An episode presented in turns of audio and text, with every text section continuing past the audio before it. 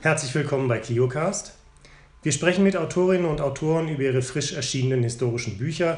Mein Name ist Jan-Friedrich Missfelder. Ich arbeite zur Geschichte der frühen Neuzeit an der Universität Basel. Heute darf ich mit Philipp Sarrazin, Professor für Geschichte der Neuzeit und Schweizer Geschichte an der Universität Zürich, über sein neues Buch 1977, eine kurze Geschichte der Gegenwart sprechen, das im Juni dieses Jahres bei Surkamp in Berlin erschienen ist. Herzlich willkommen bei ClioCast. Hallo, guten Tag.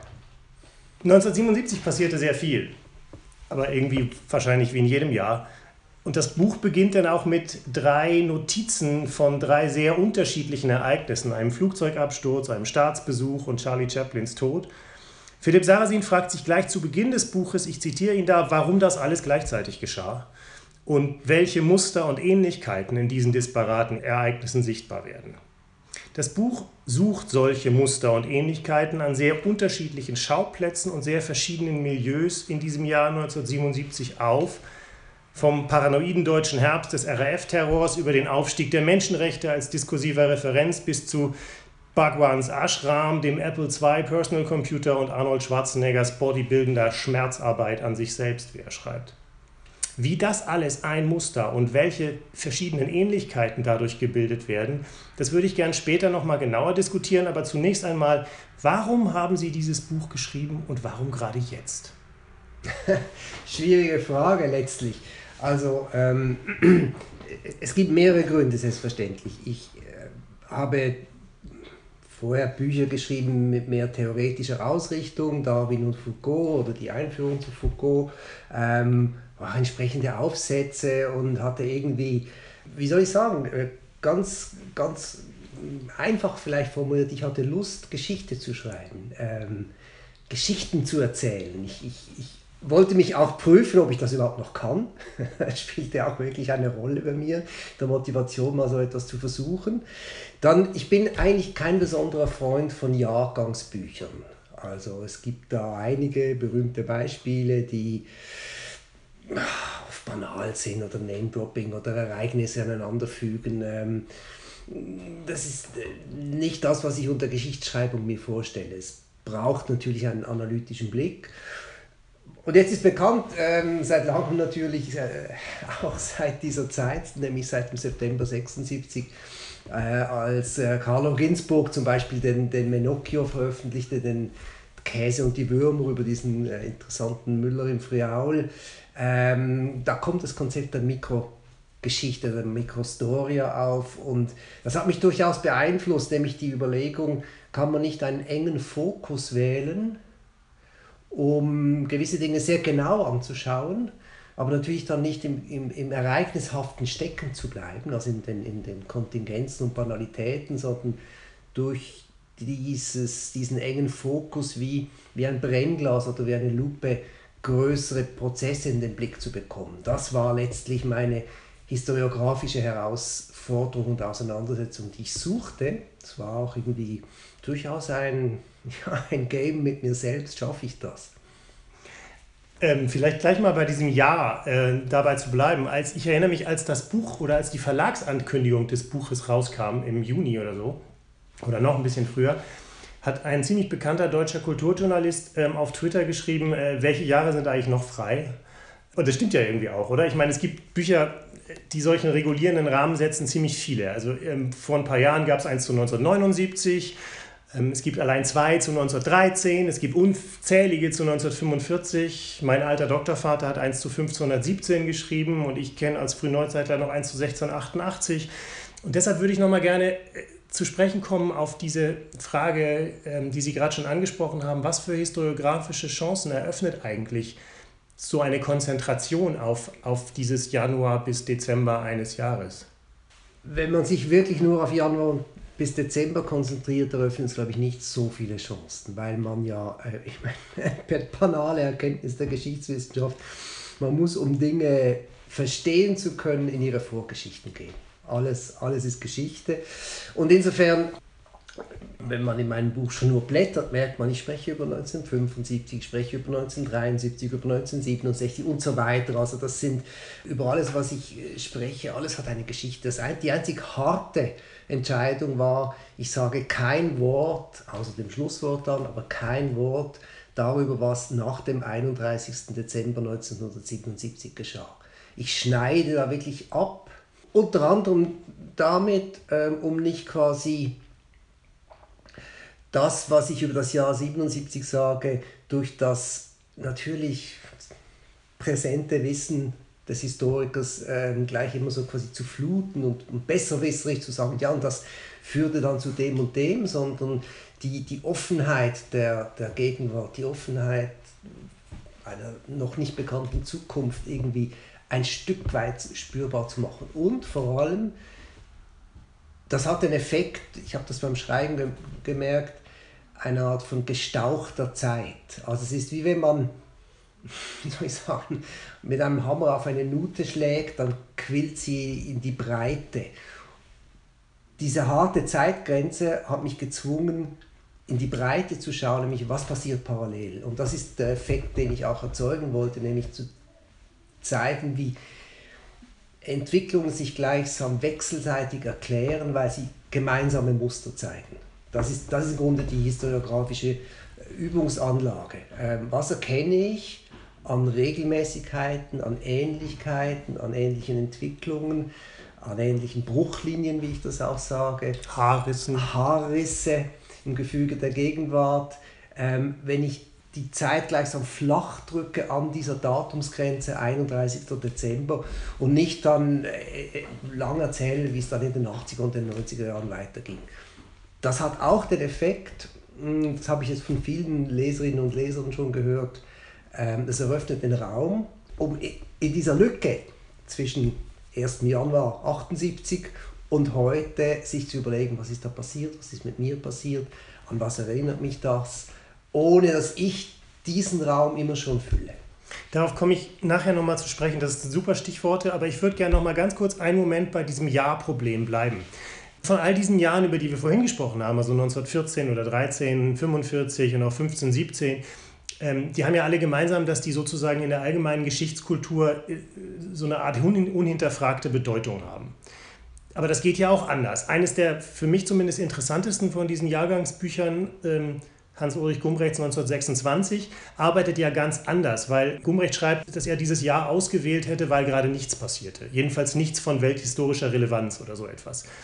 Und ich habe den Eindruck, dass, oder vielleicht ist das bei Gumbrecht so angelegt, das eröffnet ihm so ein bisschen die Chance, Foucault gesprochen, wirklich die Oberfläche auch nochmal sehr glatt zu drücken und wirklich auf der Oberfläche zu bleiben und die Erfahrungen und da, da besonders gut erkennbar zu machen. Vor diesem Hintergrund zwischen 1914 oder 45 und 26, also wenn man so Paradigmen von Bedeutsamkeit oder sowas, warum gerade 77? Ja, 77 liegt vielleicht ein wenig äh, zwischen bedeutsam und unbedeutsam. Tatsächlich, ich meine, äh, ich, ich kenne natürlich 26 von Gumbrecht. Es ist nicht mein Vorbild, überhaupt nicht. Ähm, er, er arbeitet lexikonartig einerseits. Er sagt sehr dezidiert, ich will nichts lernen aus der Geschichte, ich will gar nichts erkennen im Grunde. Äh, ich will nur das Gefühl erzeugen, als würde man im Jahr 26 leben. Da kann man als Historiker einfach nur mehrfach den Kopf schütteln. Selbstverständlich ist nicht unser Zugang. Also das Einzige, was ich ein wenig neidisch darauf war, ist ein schöner Untertitel, ein Jahr am Rand der Zeit. Und dann habe ich mit diesem Rand auch experimentiert und gemerkt, das geht nicht, ich kann das nicht abkupfern. Schade. ich hätte nämlich mein Lieblingsuntertitel wäre gewesen Ein Jahr am Rand der Moderne, was natürlich, und da muss ich jetzt nochmals auf diese Jahreszahl kommen, 77 ist in Deutschland mit dem deutschen Herbst schon ein gewisses Datum, so ist ganz klar. Und es gibt andere Daten, wie zum Beispiel, ich äh, erzähle die Geschichte, ähm, der erste funktionierende Versuch, äh, wie das Internet funktionieren könnte, also der erste Test, dass man eine Botschaft über inkompatible Netze senden kann, deshalb Internet. Ist nicht etwas, was die Menschen verbindet, sondern es ist etwas, was Netze verbindet. So, es gibt also schon Gründe, wirklich, und da können wir sicher noch darüber sprechen, warum das Jahr so, so wichtig ist. Aber im Hintergrund meiner Fragen, die mich bewegt haben während den fünf Jahren, die ich das Buch geschrieben habe, ist schon auch diese Frage nach der Moderne. Also die Frage nach dem Epochenbruch, Zeitenwende, äh, Strukturbruch und so weiter. Sind Begriffe, die ich jetzt gerade verwendet habe, die in der Forschung auch auftauchen. Also ich bin überhaupt nicht der Erste, selbstverständlich, der registriert und es interessant findet, dass die 70er Jahre so etwas wie ein Schwellenjahrzehnt darstellen, eine Übergangszeit. Die wie auch immer definierte klassische Moderne ist zu Ende oder scheint, scheint zu verblassen, auszubluten. Man kann verschiedene Metaphern dafür verwenden. Und es kommt irgendetwas Neues, Ungesichertes. Und das ist schon das, was mich im äh, Hintergrund, sage ich jetzt mal, dauernd motiviert hat. Also was, was passiert hier eigentlich? Ist auch ein Kriterium für die Auswahl der Themen. Ein Zeithistoriker, der Kollege, der das Buch über 1979 geschrieben hat, Frank Bösch, hat in der NZZ angemerkt, dass ich den ähm, Streit in der DDR über, fehlende, über fehlenden Bohnenkaffee nicht erwähnt habe. Und bei allem Respekt, aber das, wenn ich es gewusst hätte, dass damals in der DDR über mangelnden Bohnenkaffee gestritten worden wäre, hätte ich das trotzdem nicht erwähnt, weil es, es ist es nicht diese Art von Ereignissen, die mich interessieren auf dem Hintergrund Übergang, moderne, postmoderne, spätmoderne, kann über diese Begriffe streiten, jedenfalls Zeitenwende, Strukturbruch. Ich versuchte Elemente herauszusuchen, die gleichsam gemessen an dieser großen Frage ein gewisses Gewicht entfalten. Ich hatte auch den Eindruck, dass das Buch sehr stark eigentlich um so, um so temporale Fragen irgendwie strukturiert ist und um die Frage eigentlich, was um 77 mit der Moderne eigentlich passiert.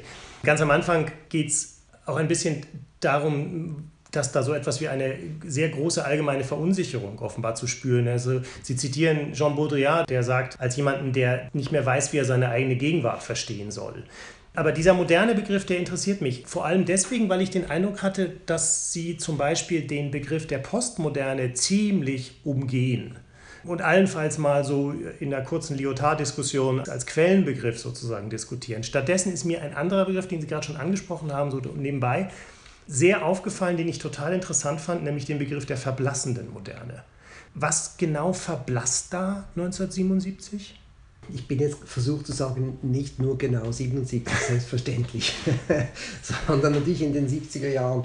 Also ich glaube, ein wichtiges Element, das ist auch absolut Konsens und das fiel schon der Zeitgenossen stark auf, ist natürlich die, die Umweltkrise.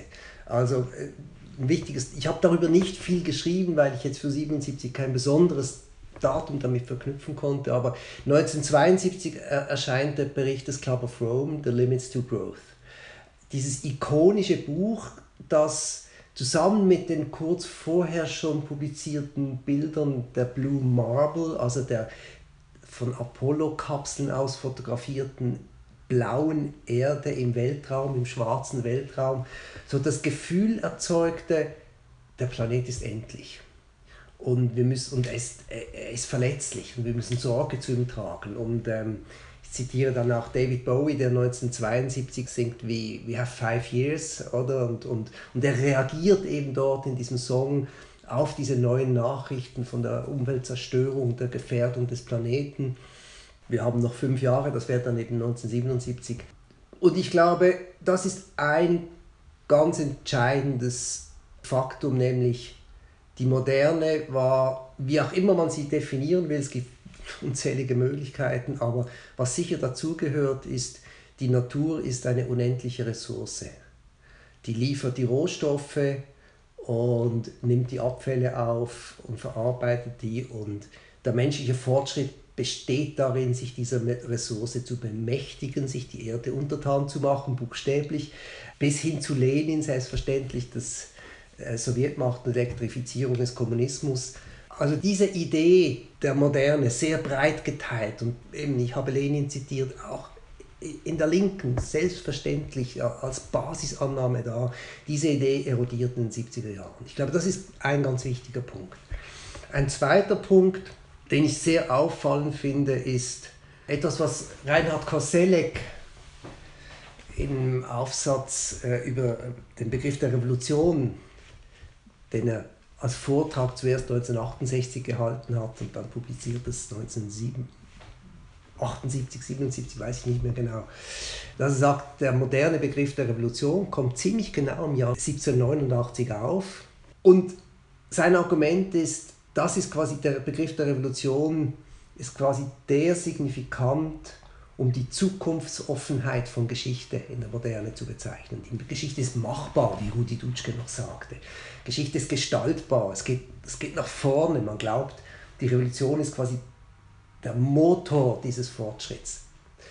Äh, auch wenn die Bürgerlichen dann seit Napoleon die Revolution gefürchtet haben, selbstverständlich, aber die, auf die Revolution hat man sich immer wieder bezogen als die Möglichkeit des Gestaltens. Und mein Eindruck ist sehr stark, auch aus den Quellen heraus, im deutschen Herbst, dieser Glaube an die Revolution löst sich auf und er ist jetzt nicht mehr da, ist weg. Ne? Ähm, ich nenne das erste Kapitel deshalb Herbst der Revolution, also dieses Verblassen des Glaubens an die Revolution. Natürlich kommt dann 79 noch Nicaragua, aber das ist nachholend gleichsam. Die Linke glaubt nicht mehr daran, dass sie über den Hebel der Revolution den Fortschritt erzwingen kann.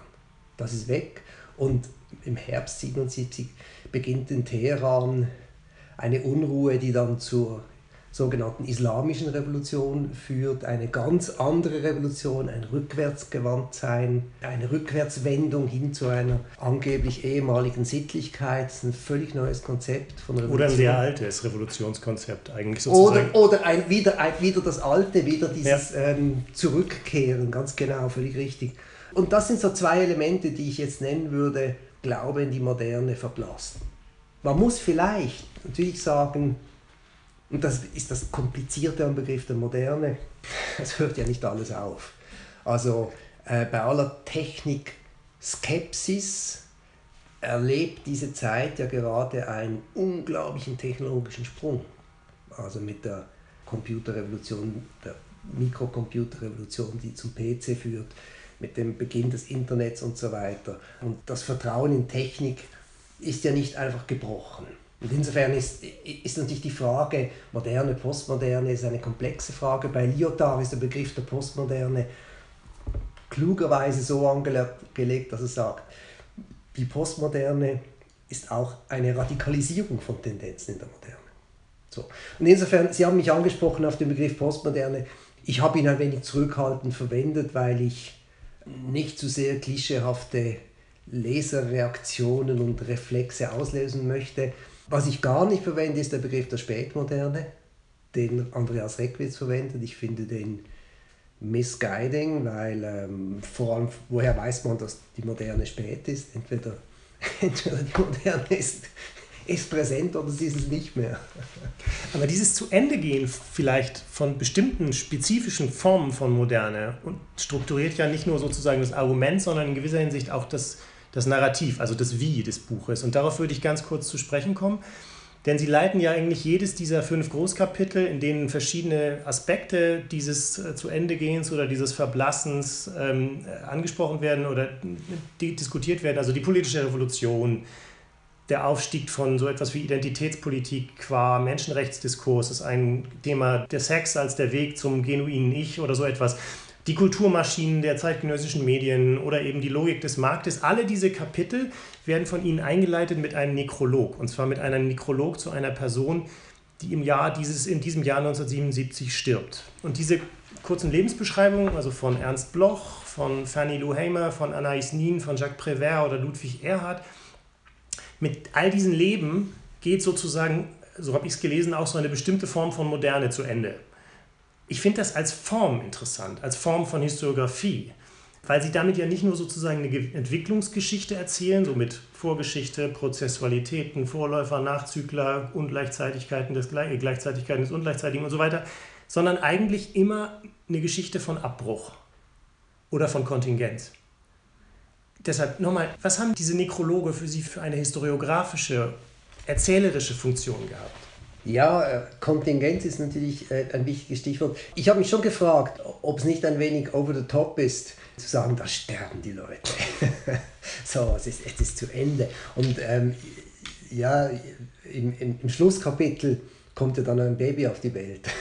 Was dann ein bestimmtes, ja. Was dann endgültig over the top ist. Aber schönerweise, es ist das erste Retortenbaby, das im, im Dezember 77 stellt der behandelnde Arzt fest bei der Leslie Brown äh, äh, in der Nähe von Manchester, die Eizelle es funktioniert. Sie bleibt in der Gebärmutter, daraus wird ein Kind und das Kind kommt dann auf die Welt und macht Sensation im Juli 78. Also gut, das, das ist natürlich schon ein wenig ein erzählerisches Spiel mit diesem Sterben und auf die Welt kommen. Ich hoffe, es ist nicht allzu overdone. Auf dem Hintergrund meiner Frage, was war die Moderne und was passiert Neues? Man kann natürlich mal sagen, zuerst, um eine solch große Frage in den Blick zu nehmen, ist der Blick auf ein Jahr ungefähr das Dümmste, was man tun kann, weil das entscheidet sich sicher nicht in einem Jahr. das ist natürlich klar. Das heißt, ich musste irgendwie einen Trick finden, um die Tiefe der Zeit ins Buch reinzuholen. Und irgendwie kam ich, ich weiß auch nicht mehr wie, drauf. Ja, Leute, die 1977 gestorben sind, die haben gleichsam per Definition ein modernes Leben gelebt also diese in der, in der klassischen oder in der hochmodernen oder wie auch immer man das nennen will, haben die ihr äh, Leben gelebt und ja, wie man das dann halt macht, man geht auf Wikipedia und schaut, wer ist eigentlich alles gestorben. ich wusste es ja nicht. So. Die Frage hätte ich mir jetzt nicht erlaubt. Ich ja, hätte für, für unseriös, unseriös gehalten. Ja, es ist extrem unseriös. Natürlich macht man das. Man, nee, also meine Frage vor allem. irgendwo sucht man dann halt und dann stieß ich auf diese Figuren und, und schon nur äh, kürzesten Lebenshinweise auf na, gewisse kannte ich, gewisse noch nicht. Fanny Lou Hamer kannte ich nicht. Aber plötzlich realisierte, die repräsentieren Themen, die natürlich zentral sind. Also Ernst Bloch ist ganz, ganz deutlich, dass der, der war der Philosoph der Revolution und der Hoffnung auf ein besseres Leben, das dank der Revolution möglich wird. Und er stirbt ach, ein Monat bevor die RAF äh, Schleier führt. Und, und das ist eine Konstellation, die plötzlich da, habe ich das Gefühl, da äh, entsteht auch die Möglichkeit von, von, von, von Erzählung, weil, weil da etwas passiert zwischen diesen beiden Elementen. Ich würde gerne nochmal auf diese Muster und Ähnlichkeiten ähm, vom Anfang zu sprechen kommen. Und das, was sozusagen auf, vorhergedacht von diesem moderne Problem, gibt es ja, zumindest habe ich das gesehen, beim Lesen oder versucht zu, zu immer wieder zu finden, so etwas wie eine am Anfang ein bisschen untergründige, aber eigentlich sehr hartnäckig verfolgte These, die dann am Ende von ihnen fast zu so etwas wie einer Theorie mittlerer Reichweite oder sowas verdichtet wird. Ähm, dabei geht es, das ist sehr abstrakt, um das Verhältnis vom Allgemeinen zum Eigenen. Das ist etwas, was sich, glaube ich, durch das ganze Buch eigentlich quasi als Generalthema durchzieht. Und auch das, glaube ich, hat wieder etwas mit der Moderne und ihrem Verblassen zu tun, oder? Ähm, die Moderne, schreiben Sie mal, ist gekennzeichnet durch einen Zwang zur Allgemeinheit. Und um 77 ergebe sich dann etwas, was Sie dann nennen, eine Verschiebung hin zur Figur der oder des Einzelnen und zu einer Politik der Differenz. Mhm. Können Sie das mal nochmal erläutern und vielleicht ein bisschen exemplifizieren ja. an diesen Feldern, an denen Sie das aufsuchen?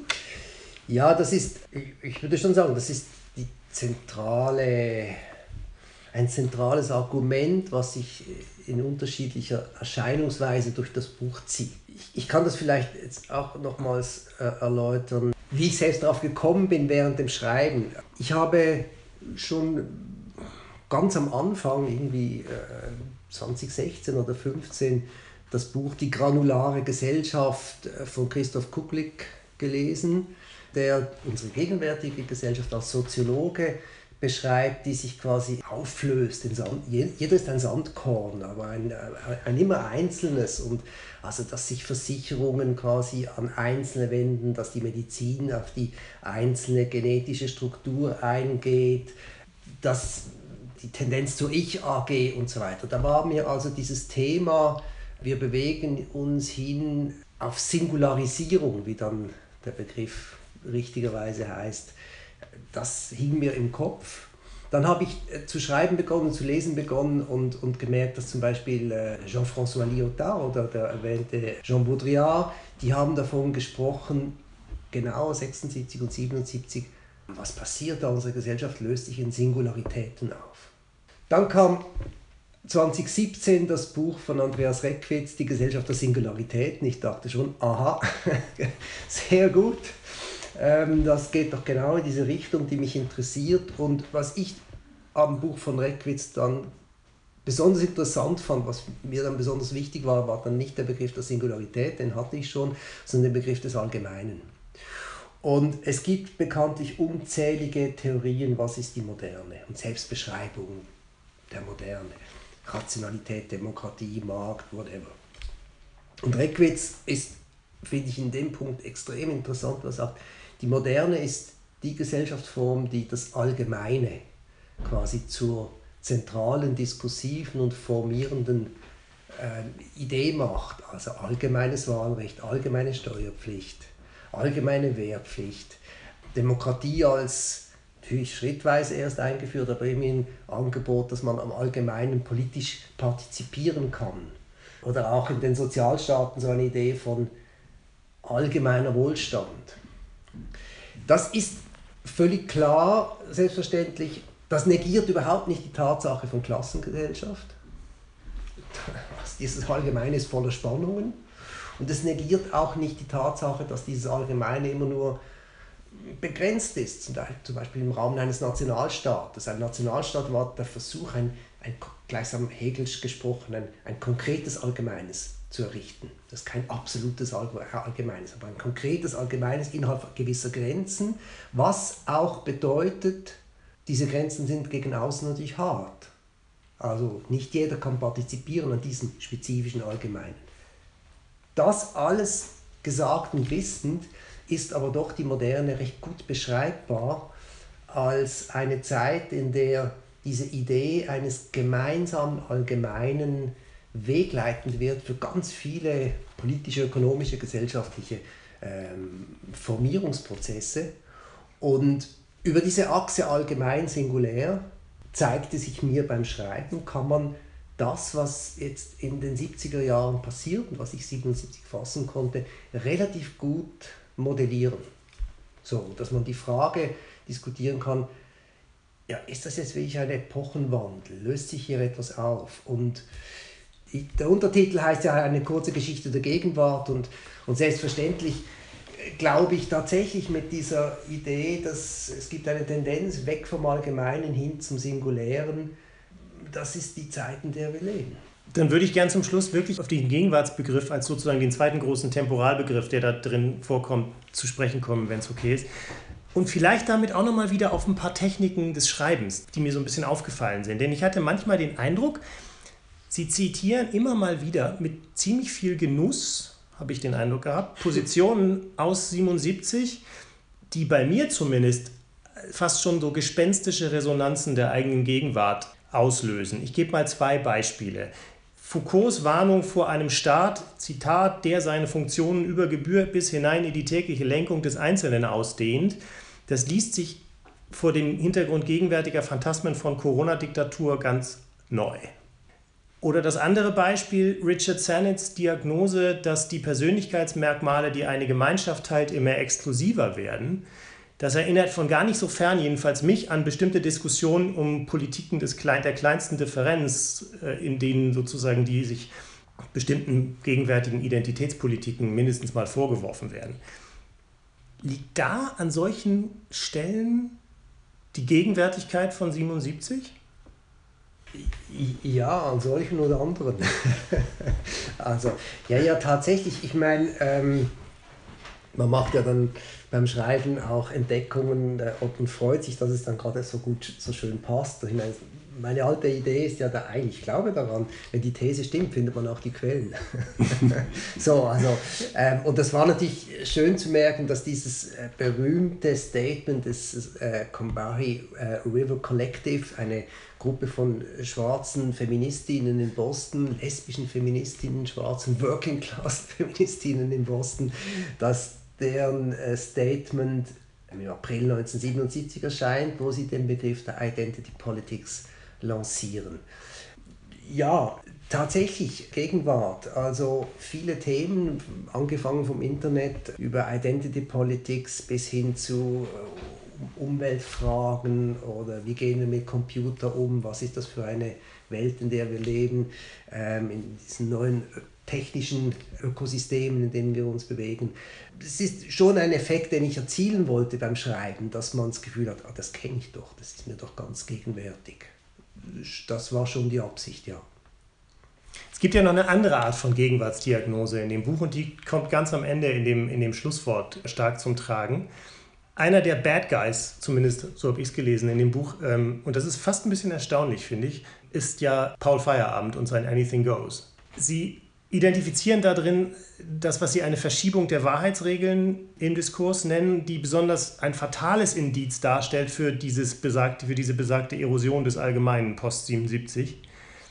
Und dann schreiben Sie, dass unter diesen Bedingungen so etwas wie Kritik heißen könnte, dass dann, ich zitiere Sie da, Flat Earther mit einer Geografin diskutieren und anthroposophische Querdenkerinnen mit Immunologen. Ist diese Art von False Balance das wahre Erbe von 1977? Und brauchen wir jetzt dann wieder so ein stärkeres Allgemeines, wie das ja dezidiert von beispielsweise liberalen Politiktheoretikern, so Mark Liller oder Jan-Werner Müller gefordert wird? Ja, ja, es, äh, das ist wirklich die schwierige Frage. Ich meine, was ganz, was ganz evident ist, ist, wir haben bis jetzt noch nicht darüber gesprochen, dieser Aufstieg von esoterischen Weltbildern, zum Teil sogenannt orientalischer Provenienz, zum Teil ganz westlicher Provenienz, unter dem großen Titel des New Age. Vieles davon ist mittlerweile ganz tief in den Mainstream eingedrungen. Man muss nur in eine große Buchhandlung gehen und sieht diese Abteilung zur Esoterik und Ratgeberpsychologie. Die sind riesig, also größer als die für Geschichte meistens. und der Religionssoziologe Roy Wallace hat schon 1979 gesagt, in diesen ganzen esoterischen Kreisen, da entsteht so etwas wie eine Kultur von individuellen Epistemologien. Also jeder baut sich die Welt so, wie er sie sieht. Und das impliziert zuerst einmal, Vertrauen in die Wissenschaft sinkt massiv. Also man glaubt nicht mehr an die Allgemeinheit von wissenschaftlicher Wahrheit als etwas, was produziert wird in einem kollektiven Prozess der Kritik, muss man ja sagen, in der Scientific Community. Und Paul Feierabend, dessen Buch ich wieder den Methodenzwang ich 1977 gelesen habe, habe ich dann festgestellt am Eintrag im Buch, ist einer der Philosophen, die ganz massiv sagen, ja, also eine Hobbykultur ist gleichwertig wie westliche Rationalität oder man, kann, man soll doch wählen können zwischen der Schöpfungsgeschichte und der Evolutionsbiologie, der das ganz stark macht. Wir können selber denken. Das ist auch ein Begriff, der dort sehr präsent ist. Wir können selber denken. Das sieht man heute auf den Querdenker-Demos als, als, als transparent. Und ich glaube, da löst sich der Glaube an Wissenschaft als allgemeine, gemeinsam akzeptierte Weltbeschreibung und die beste, die wir zur Verfügung haben, die beginnt sich aufzulösen und das ist auch eindeutig ein Erbe dieser Zeit. Philipp Sarsin, ganz, ganz herzlichen Dank für dieses Gespräch. Dankeschön.